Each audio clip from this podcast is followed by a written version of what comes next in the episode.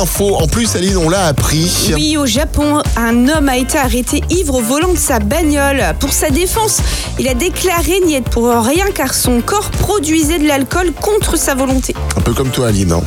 Bon, résultat, il a reçu immédiatement la nationalité bretonne. Voilà. Voilà. Tous les matins, Alex et Aline réveillent les Ardennes. De 6h à 10h,